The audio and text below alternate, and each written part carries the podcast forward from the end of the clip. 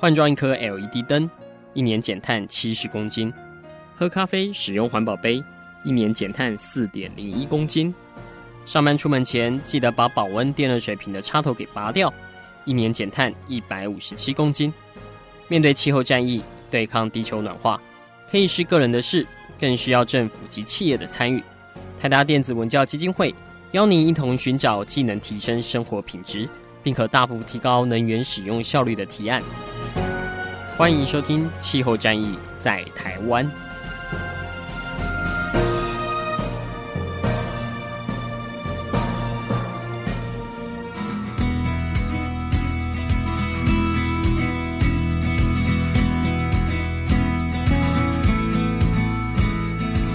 各位听众朋友，大家好，欢迎来收听今天的《气候战役在台湾》，我是主持人台达电子文教基金会的高宜帆。啊，今年的夏天哈，这个。刚在来录音的时候，跟伙伴上聊了一下，就觉得今年夏天也蛮吊诡的哈。就大家一直很担心今年电不够用，但是某方面我觉得台湾也蛮还还蛮好狗运的。就是我刚从中南部回来哈，这个中南部最近真的是雨下的很多。那其实夏天雨下的多的时候，其实算是午后就是气候比较凉爽，所以反而其实呃用电量没有那么高。但是相对的，一回到北部又觉得哇天啊！又回到蒸笼里面了哈，就每天中午出去就是一种艰巨的挑战哈，我就觉得出去快被晒死这样子。但是就这种北部异常的闷热，那雨下不来，所以真的用电量是会飙蛮高的哈。那前几次台湾的这个今年的用电量一直不断的屡创新高，啊，都常跟我老婆开玩笑说，如果去年是大运是这样就好了，不断的在破纪录。那一直有很多人担心说。啊、我们的能源的局势是蛮吃紧的，特别是电力这一块这样子。那所以政府也这方面也蛮用心的。他继这个二零一五年第一次的智慧节电计划之后，今年又启动了一个三年的这个节电计划，希望各县市政府哈、想办法从地方上去着手，特别是要从我们呃以前各个用电单位都很苦恼的哈、哦、住商部门要怎么让他们减下来，因为相对来说，其实工业大户或能源公司、电力公司已经被逼得很紧了，但是住商，啊、就是散居在全国各地这么多的住宅，还有中小型的服务业，他们到底有没有办法去做节呢？还说需要一些不一样的推动的窍门？诶，今天我们就来帮各位来直接采访到一家直接实际在执行县市政府的一些节电计划的这个执行单位哈，它是我们东米啊绿燃能源公司哦的创办人胡德奇 Tammy 小姐，诶，Tammy 欢迎你来到我们现场。Hello，各位听众，大家好，我是东米绿燃能源的创始园丁 Tammy 胡德奇。对，这个东米他们的创办人都蛮好玩，都是自称园丁吼，所以抬抬头是园丁这样子，要耕作一片花园这样子。那其实各位听众朋友，如果有兴趣的话，可以来 Google 一下我们气候战役在台湾的网页哈。其实东米在二零一六年也有来上过一集哈。那那时候谈的也是很有趣，是一个在台北市的一个一个能源的专案哈，是替弱势。住宅弱势用户去更换灯管这样子，这个在国际上是一个很有名的案例，就是这种能源贫穷的现象哈。这个在台湾虽然还不算太严重，但是其实也算是起了一个头。那今年这个计划也会有在第二期再更新的做法。不过今天要来先来一开始谈的案子，不是不是在台北市的，不是在天龙国的哈，是我们看到说最近刚启动的在新北市。哇，这个天明现在生意做很大哈，已经双北都已经拿下来了。新北最近开了一个。服务业专门的一个节能的计划哈，叫做“加一节能好电”哈。Tammy 要不要先跟我们讲一下这个“加一节能好电”的这一个做法，这个想法当初是怎么想到的？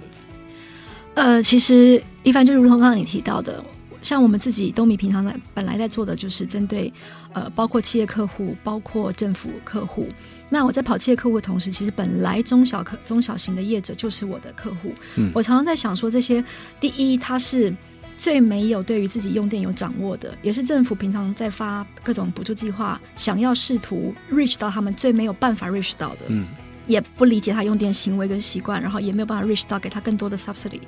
所以我们在跑的过程中，我就一直在思考说，这样子的族群，这样的我我到我怎么样 reach 到他，怎么样打动他？其实很，那在这个过程当中，其实很单纯，这些老板、这些商家都是我们平常生活里面，从你睁开眼睛喝咖啡、吃早餐、洗头发，嗯。宠物店、买书等等等，每一个人都会去的。它跟所有人生活息息相关，所以当时我们就在想说，像这样的店的老板，通常当然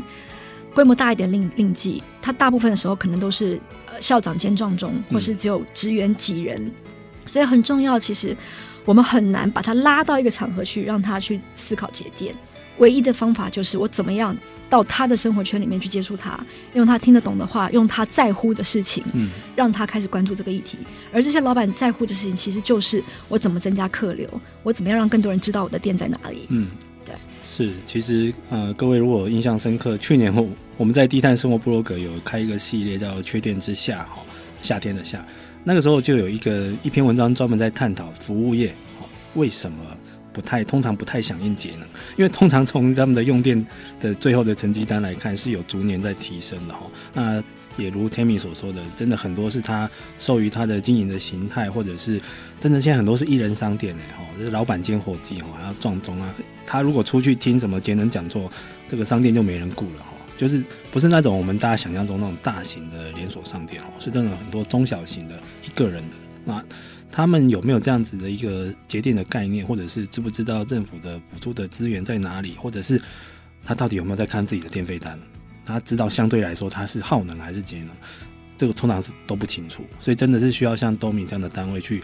用脚跑出来哈。那我发现这一次你们蛮厉害的，你们在新北市找了两百多家的愿意加入这个案子的商家，这个当初这两百家会不会很难产出，还是真的要跑断腿才找得到呢？其实啊，我我再补充一个点，为什么当时想到加一？我我当时在看这个计划，我就在想，大多数的时候，大家在看这个节电的议题，就是反正不差我一个，嗯，那我就是希望带出来，加你一个很重要，加你一家店很重要，然后 changes everything。所以其实这这个事情是我们平常，包括我在带内部伙伴，或是我们试图借由，呃，我我待会再介绍所谓大使团队，希望真的可以传递给店家的。嗯，那在这个计划，当然两百家。所谓的商店说多不说，说少真的也还不少。那当然，呃，在这个计划里头，我们其实试图希望可以影响几个层次。一个当然是所谓的我们招募了一群所谓市民朋友，不管他以前关注这个议题也好，没有不太知道这个议题也好，我们希望借由一个 intermediary 的角色，第一也引发他，然后第二让他借由他去影响更多的人，这是第一层。那所以其实跑这两百多家很。很大的程度是借力于这么多愿意支持这个理念的想法的伙伴们产出的。那第二就是在接触这个商家的同时，是商家我们看两个点，一个是店的老板，嗯，然后怎么引发他？第一让他了解，其实这次计划不是现在来逼迫你节电，其实是帮你先思考怎么帮你行销，嗯，怎么帮你带客流。那在此同时，在互动的过程，看能不能有机会让他开始说，哎，其实我好像真的可以做些什么事情。嗯对，我们是借由这样的方式，然后第三层是希望借由它，因为这些本来就是一般市民会去呃生活的场合，怎么样让在不是特别拉大家去哪里听节电，而是在你本来喝咖啡、本来去亲子餐厅、本来去呃吃晚餐的地方，你刚好接触到，哎哎，其实哎好像蛮容易的，好像没那么困难，或是有机会接触到一些，不管是以讲座形态、绘本以亲子的形态、家庭的形态，或是。呃，聚焦一点，真的带你动手去接触定时器，了解待机电力。嗯，那这是那时候我们想的几个层次去引导大家。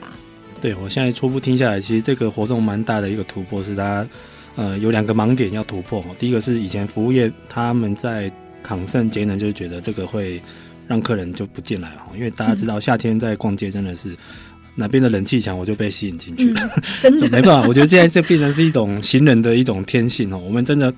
外面快那么热死的时候，觉得哎，这边好凉，我真的会冲进去躲一下哈。那而且老板都想把门开着，对，让外面人会他，根本不想把门关起来，或者是说让冷气有没有外泄，这他不是他考虑的哈。所以第一个是要解决这个大家对于服务业节能对这种即客力会不会流失的这个顾虑哈。第一个要解决它，因为我觉得是啊，我帮你增加了一个行销的噱头或者是一个活动来吸引更多客人来。第二个是，其实这样的场合是对一般民众来说有他宣导教育的意味在，因为他就是一般人你平常日常生活会光顾的店。诶，今天如果我去平常吃的早餐店，然后我看到早餐店老板有特别的活动，不管是几点啦，或者是有一些折扣优惠，然后是跟节能有关的，我觉得哇，这家店真的是敬天爱人、环保爱地球。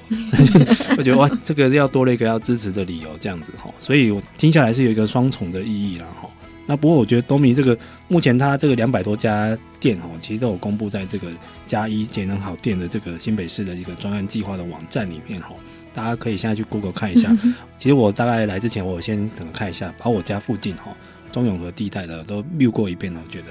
哇，这个店家形态还蛮五花八门的哦。从那种连锁的啦，或者是金融的、银行的、小吃店更不用说了，还有咖啡店啊，甚至于我看到哎、欸，还有桌游店。对啊，哎、欸，真的现在桌游店还开蛮多的，我就觉得哎，桌游店超适合的，对，因为然后它又有很多是属于亲子可以去联谊的地方哈，啊、呃，这个真的觉得还蛮适合今年夏天了，我们来踩线，我们去逛一下这两百多家的节能商店。好，各位听众朋友，我们先这边先休息一下，下一段我们来请 Tammy 再来分析一下。当初在收集、在抓宝这两百多家店的过程中，有什么有趣的事？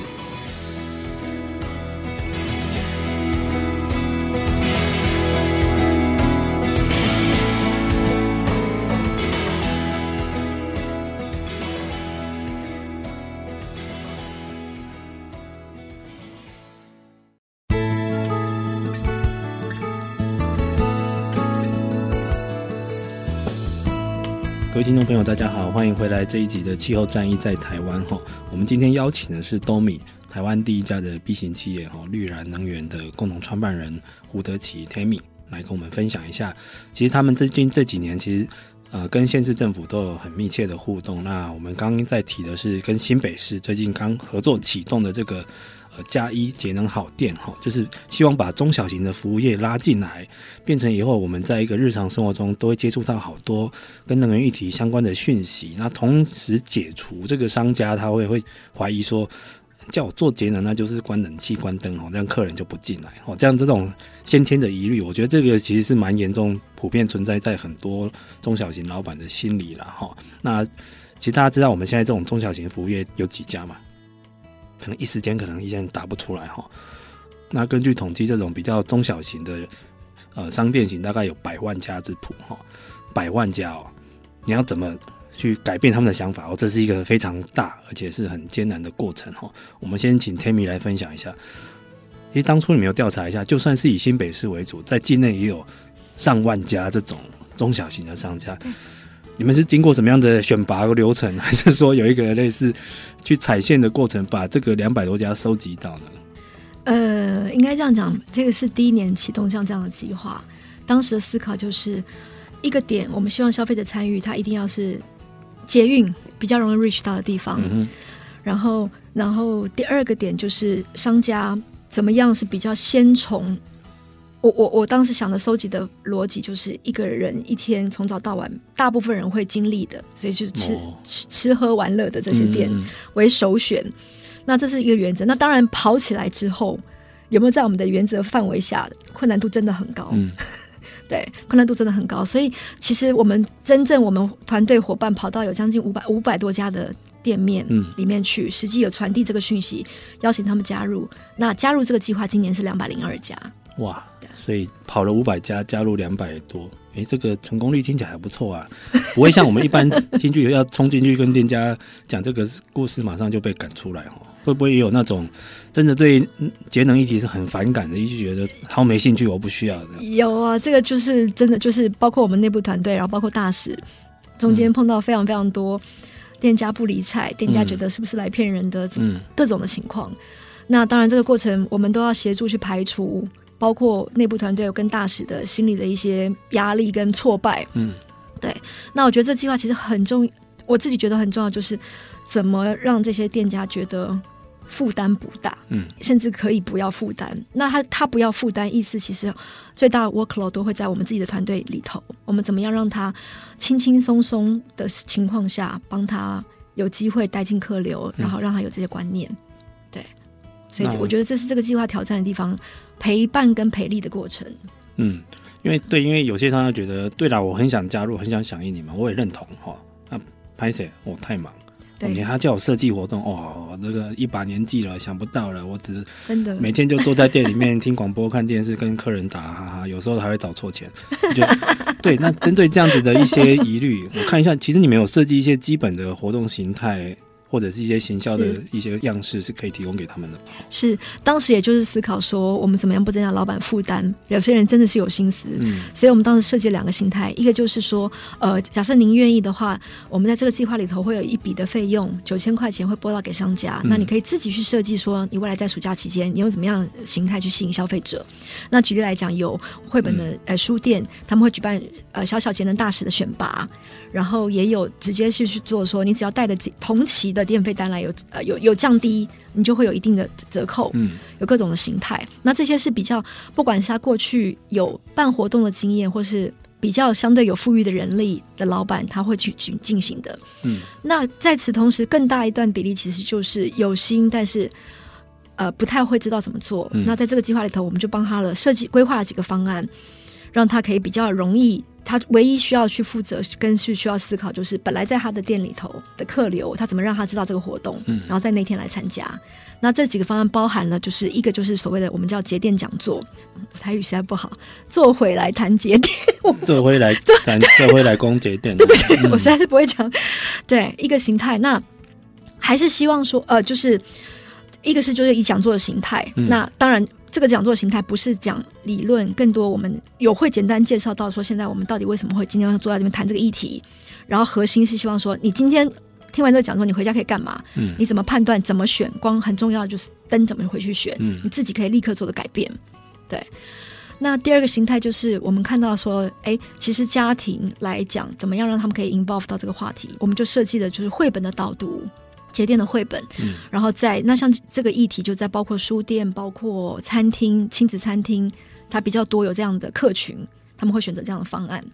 第三个类型就是用工作坊的形式，核心目的是希望让大家快速关注待机电力这个议题。那解决的方式就用定时器。那当时在思考说，我们假设开一个定时器工作坊去讲这个理念观念，可能很难让人来听，所以就想了说，怎么把定时器在拆解跟重组的过程当中，带出待机电力这个观念跟议题。哦，这一这几个形态，大家马上做，动手体验，而且做完可以带回家，是不是？对对对对对，所以就马上做一个回去，就可以到自己的家户去做进行节能哈。这听起来蛮有趣的哈。那而且你们还开放自提，对不对？自提方案，就有些人家他如果真的很有创意的，他也可以自己。目前有看到真的很厉害的自提方案吗？嗯，我我自己觉得很有意思，就是我刚刚提到这个，呃，在会呃在书店里头，嗯，他会选拔一段期间选拔小小节电节能大使，嗯，然后孩子自己去呈现他在家里鼓励爸妈做了些什么事情。哦，等于让孩子来报告爸妈，哇，这个 我觉得这个压力蛮大的，因为 其实像以前新北市就有那个类似呃环保小小局长的那种，每个学校都有。其实他们真的有一个，就是有一张纸哦，回去要叫爸妈签名，然后。叫小朋友亲自念给爸妈听哦，对，说你有没有每天做什么随手关灯？嘿，你有没有知道那个北极熊很可怜？这种，对，那个帮爸妈听到觉得哦，是一个很大的压力。说是是是，我都没有办到。这也是那时候我们看到这个字体，方想说哇。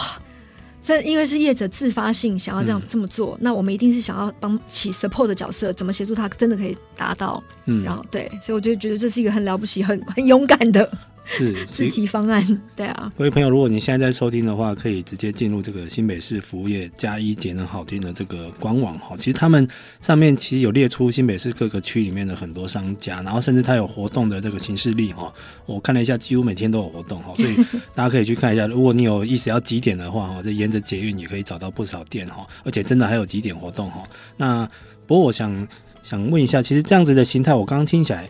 好像书店是蛮适合的哈，因为想要让亲子有一些互动，然后可以如果还有个绘本或者有一个手作体验课程，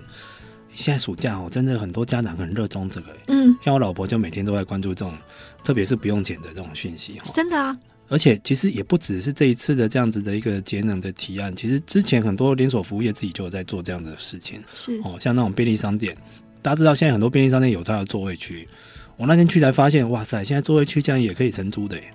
就已经有一些小团体会去租这样子的一个场合。嗯、那当然是前提是可能要在商家做消费什么的。那其实他们也是某种一种。独立空间，然后在商家里面，然后可以做。我看到大部分都是一些亲子互动的一些场合啦。哈，那只是说要把节能议题带进去。如果那个商家是这方面做的很好的，应该现场马上来做一番体验体检，应该更有趣了。是。所以我自己觉得说，未来其实可以有些已经做了一些事情的，嗯，怎么让他们有骄傲感、荣誉感，然后在现场可以让、哦、也让客户、消费者知道，然后更可以带动这个互相的拉力的，也是一种表扬哦。有时候跟客人说，你看我们这家店生意这么好，但是我其实我很节能。哎哎，那这一次有没有大型的连锁商店也有意思要加入呢？呃，这一次有呃莱尔富也在这个计划里头，嗯、那他们在暑假的时候，只要在他们的那个。新北的一些一些店里面，你都可以去拍照几点，然后有一些优惠。嗯，对。其实我有时候有连锁的桌游，桌游，桌游的对也有对。讲到桌游这个，有时候觉得现在桌游店有一次好像是过年年假吧，我们回家发觉，哎，年假应该很多店都是关门，桌游店还生意蛮超级。然后那时候我就很好奇，到底都是谁在里面玩。哇，那但是这样的活动感觉还蛮大有可为的哦。未来如果有第二期，或许就可以像 Tammy 说的，到时候有可能是一些商家的，不管是提案内容，或者是他实际的这个节能表现，有可能也是一个展示或跟顾客传递讯息的一部分了哈。是。那刚好也是一个趁机好的机会教育，然后让中小型的服务业可以来加入，来共享盛举。好，我们听众朋友们这边先休息一下，下一段我们再来谈谈看，哎，有没有其他县市的一些有趣的服务业节能的方案？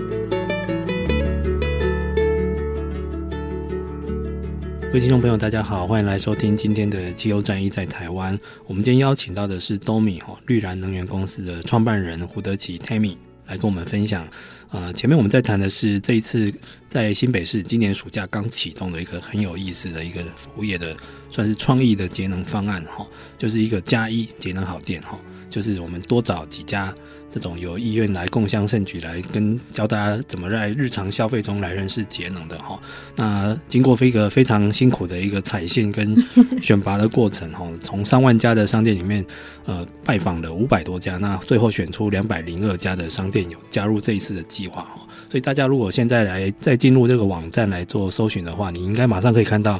它其实甚至有整理出一个电子的地图哈，还蛮好找的。那你可以从您住家的这个住址或者是行政区域去一家一家去搜寻哈。那我们这边请天明来介绍一下，有没有最近有没有适合去参加什么样的活动呢？或者是适合不同的顾客群去光临的活动？对呀、啊，我现在要来工商时间一下。其实从现在啊一直到十月中旬，我们在新北都有各个类型的嗯呃节电活动啊优惠推出。然后只要大家关注这个加一节能好店这个网站或是我们的 Facebook，其实我们定期基本上每周都会推出攻略，有适合文青攻略，你怎么样在今天一天吃甜点呐、啊，然后去独立书店，然后有各种的氛围，然后节电的优惠，然后也有适合亲子家庭，然后也有贵妇路线，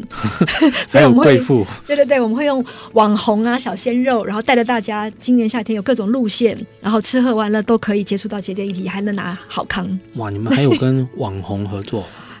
这这一招现在很好用哦。对，希望网红可以带动更多的那个男生们。算是那种美女的这种等级的网红，对对对对对，鲜肉带女生，然后网红带男生。讲到这个议题，就一定要请 Tammy 赐教一下，拜托哦，因为其实我们也常常在关注，其实真的现在年轻人很关注网红哦，或者各种的所谓的什么 YouTuber 哈，这种他会自制很多有趣或者是一些你没看过的影片来吸引你的注意。你觉得目前网红这个圈子里面关注这种能源议题的人多吗？我我我我觉得我还。我不太不太知道怎么回答这个问题，我只能说我们接触的，我都试图开始让他觉得这个议题是好玩的。哦，所以我们要反过来对网红洗脑。对，就包含我们自己在前阵呃，哎，上个月的时候，我们做了一天做了好几场快闪活动，嗯嗯、我们带来一些呃小朋友跟我们自己 Domi Girls 在新北的几个大捷运站去跳节电舞、节电操。哦，有我有看过那个。嗯、对，那很有意思，其实就是。那个当下，大家会因为好奇先停留。那当我们唱完、跳完以后，我们开始在讲那个议题的时候，其实大家开始说：“哎，有好康拿！”大家是会愿意听，嗯、跟愿意愿意去接触的。哇，这个现在做这些活动还真累哦。要其实找商家去地毯式的拜访，说明已经很辛苦了哈，还要跟网红合作，还要快闪。哇，这个，所以你们这样执行这个活动，这样人力也蛮听起来是人力负负担会蛮重的哦。我自己觉得我们团队非常的神力女超人。嗯、对，因为我很真的很珍惜我们的团队，是因为大家知道。核心目标是什么？嗯，然后重要在哪里？所以那个创意那个过程当中，绝对是超过在做一个所谓的计划。嗯，对。然后每个人都希望就是怎么可以做到更好。对，是是，因为讲到这边，其实我们在录节目的时候，常常会蛮有感而发，就是台湾现在在谈很多能源议题，都还蛮聚焦在怎么找更多能源哦，嗯，多多益善啊，不管它是什么样的来源，都有人支持，嗯，不过也有人反对，嗯。但是在讲到节能，或者是说提高能源使用效率这一块。嗯真的是相对的，它是被忽略了哈。嗯，讲到最近这个一个热门新闻，我要来这边稍微插话一下这个时事话题。之前有出现一个新闻说，雪山隧道非常耗电，一个月电费上千万呢。千万是什么概念？嗯，就是大家应该是很多户加起来还不到它的那个，因为大家知道雪山隧道还蛮长的哈。那它里面也又算是一种密闭空间，因为在山洞里面。所以它的散热跟照明都非常的需要，嗯，所以它当然想当然了会蛮耗电的，嗯，但是一个月千万也是听起来他就天哪，有没有一些更节能的方法？那那个话题我们在脸书上有做一些分享哦，那大家真的是众说纷纭，有些人觉得啊这个没办法了，你要把山打穿嘛，它在山里面呢，你要真的让热气怎么样冒出来，那个很难之类的。那最近又看到一则回应是说，哎。他们的管理当局有发现说，哎，其实照明好像是可以节能，但是又会怕说那个亮度不够。讲到这个，应该 Tammy 是专家了哈。其实现在 LED 灯这种节能设备，应该亮度方面是绝对没有没有问题的吧？其实包括就是流明的选择性，其实是非常非常 wide range 的，非常广的。嗯、所以从这个点出发，其实它绝对不会是一个 issue。很多人以前怕说在学校装它不够亮，对孩子眼睛啊等等等，嗯、对啊。所以这个已经随着科技的进步，这个已经不是问题了哈。所以这个在这边警告一下雪山隧道的管理当局，如果有听到的话哈，关于 LED 方面的节能知识，可以问一下多米哈。其实这方面他们绝对是专家，因为他们已经服务过全国很多的商家哈，应该是没有这样的顾虑哈。你想一下，这个几千万里面，你先省个几万块下来，都是功德无量了哈。好，那我们回到这个 嘉义节能好电的这个案子哈。哎，其实多米之前还有跟台北市也有合作过一个，好像是比较从弱势出发的，然后那个时候也是在第一期的这个节电计划里面去去运作的嘛，哦，是，可以讲一下那个案子的起源嘛？因为那个案子好像觉得跟这次加一节能好电这个讲起来都是一个算是蛮有开创性的，都是第一次想到说，哎，其实，在我们天龙国这种首善之区，也有很多能源贫穷的议题是需要被注意的。呃，其实那个时候会接触这个计划，也是一个很巧合的情况下。那台北是因为那个时候有机会，首尔的市长来台北来拜访，那大家有学习到说所谓的省下一座核电厂的那么大、嗯、massive 的 project，那里头所谓的能源正义这个议题就被有一些探讨。那当时我们有机会去参与这个讨论，跟去想象说，在从能源正义这个角度有哪些事情可以做。那很大一个所谓，其实它相对来讲电费。有任何变化调整，对他们的整体负担都非常非常大的一个这个低收入户，嗯、就在那个时候的话题被讨论出来。嗯，那对于多米来讲，也因为这个我们公司本身的属性，所谓的社会企业，我们本来就在看能源这个议题、环境这个议题，在此同时。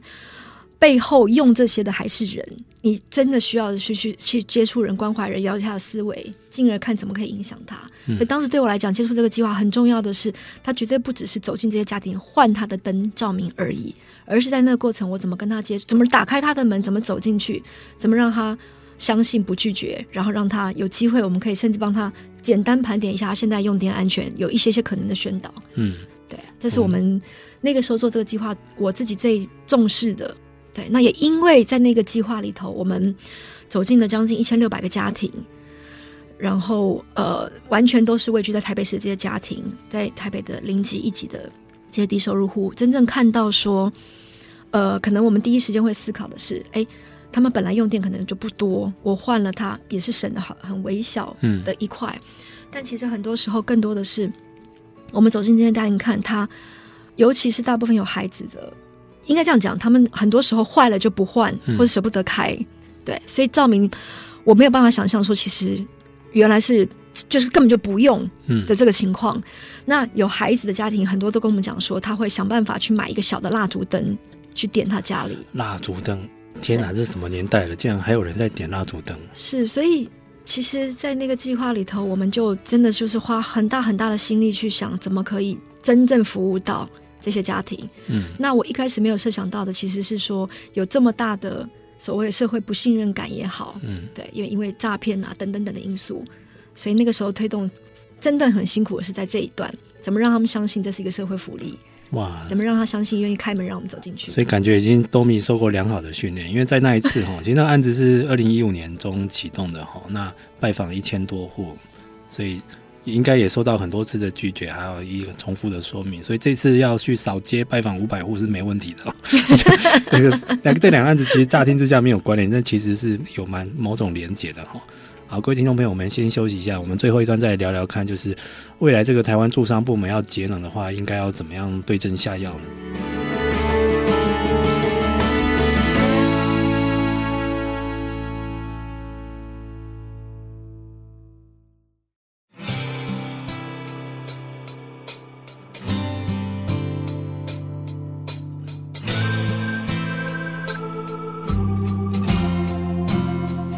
各位听众朋友，大家好，欢迎来收听今天的气候战役在台湾。我们今天邀请到的是 Domi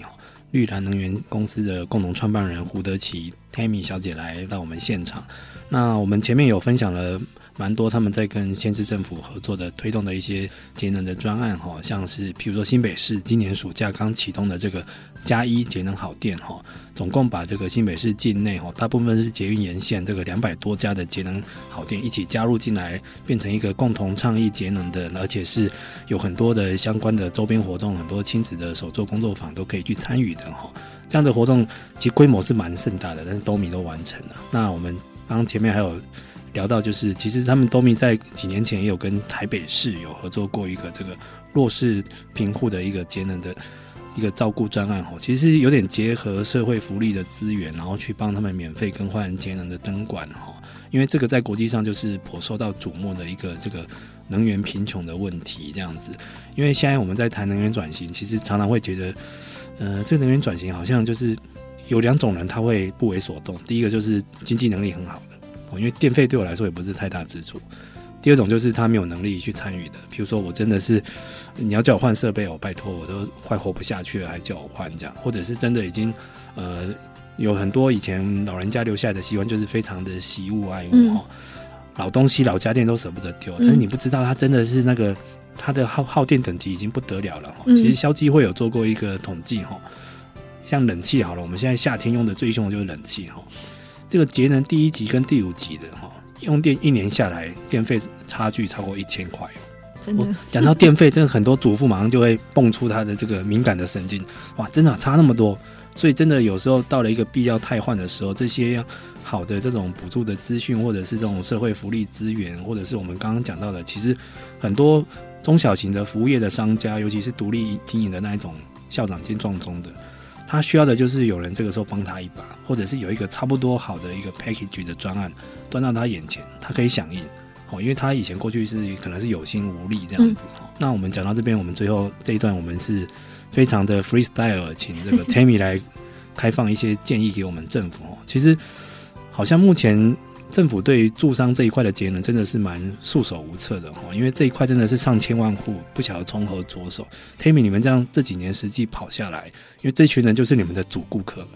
你觉得这一群人这种他们实际最需要的一些节能专案的内容是什么？其实今年度同时除了在跑呃政府所谓的因地制宜计划的同时，嗯，我们公司本来在做的服务客户，其实也就是今年的所谓的设备汰换这一大段。嗯、那从能源局下来，这个非常非常庞大，在全台二十二县市这个计划，其实我看到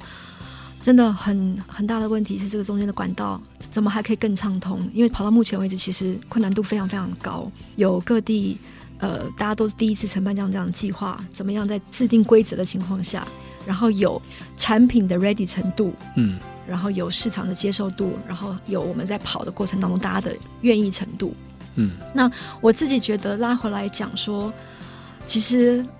这四年多跑下来，我自己觉得中小企业，尤其像以服务业的店家来讲，真的最能够帮到他们的就是走到他店里，然后帮他想说，我怎么帮你节流，怎么帮你开源。嗯，对，那就必须要进去他的现场。对，让他知道，这是我们觉得真的是最有用的方式。因为就拿我们自己来讲，嗯、假设我不是在这个领域里头，今天你真的让我去动这个心思，我会讲，我还不如想着怎么多赚几块钱，嗯，我不会去想怎么多省几块钱，嗯，比较难呐、啊。对，所以就是这个思维，我们才会一直在想说，怎么帮业者，帮一般的服务业者多做，然后怎么样让他觉得不费力，然后怎么让他觉得真的有省钱，嗯，然后一点一点一点做。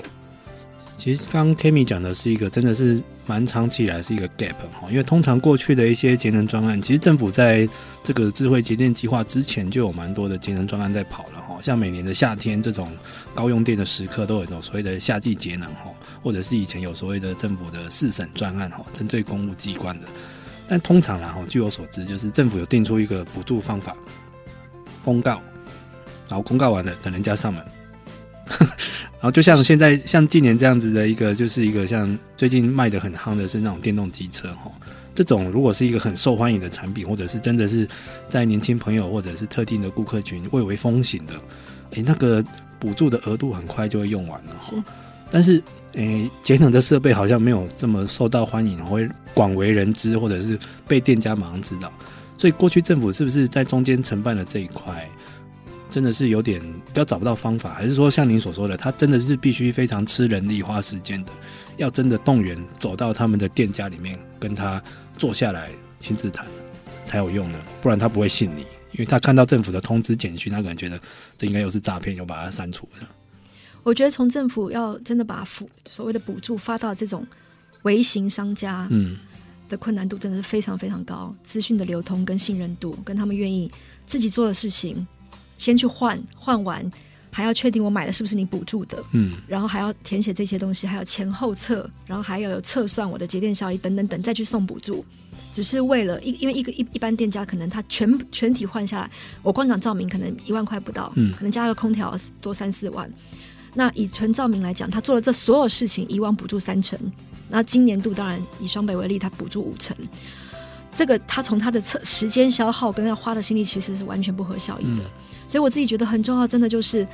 怎么样在中间有很多 facilitate 的中介的角色或代办的角色，嗯，然后真正把这个服务做到他家门口，做到他家里面去，才有办法驱动这些人。哎，对我可我觉得我刚刚听到关键字了，要一个代办，因为像那个像大家在看能源转型，他或者说标杆是德国。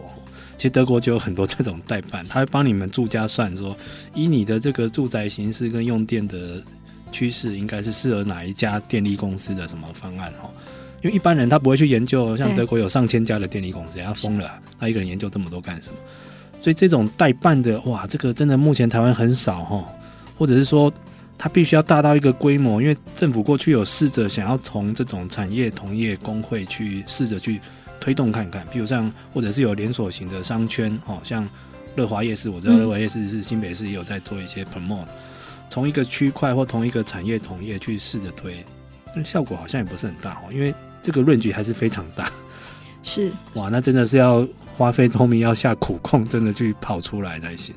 我们今年度其实也是在。包括在双北都是这个所谓的呃代办厂商的角色，嗯，那的确就看到说很多很多业者在说服他，真的大部分人都是卡在行政流程，然后我要花很多很多功夫，我还不确定我真的能不能拿到，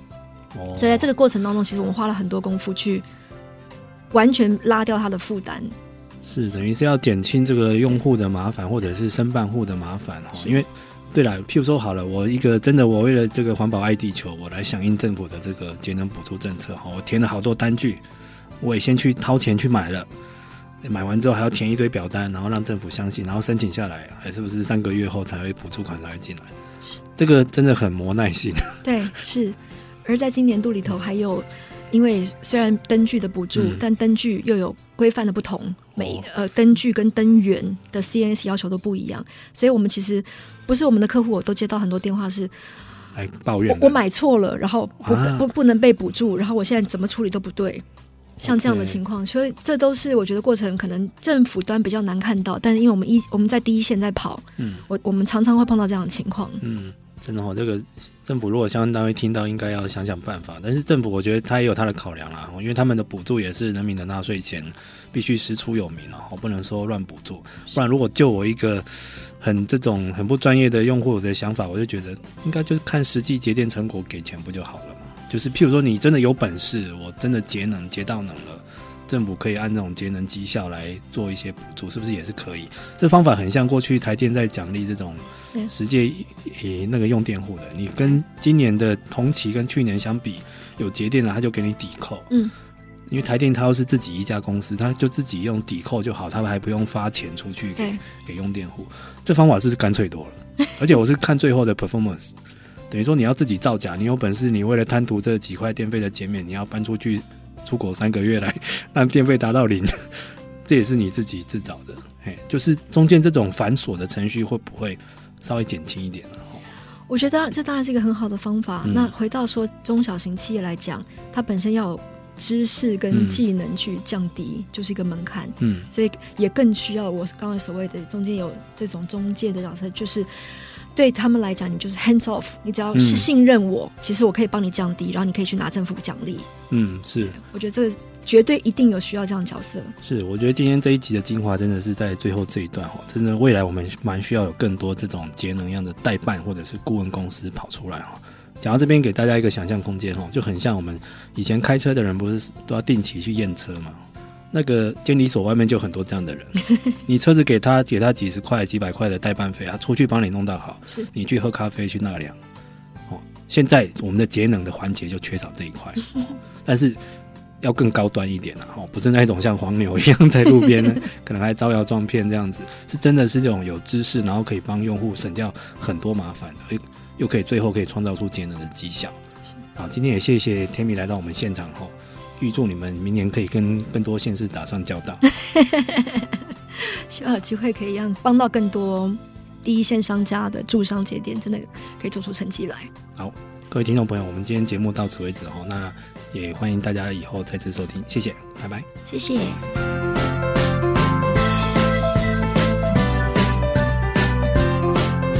以上节目由台达电子文教基金会独家赞助播出。台达电子文教基金会邀您一起环保节能爱地球。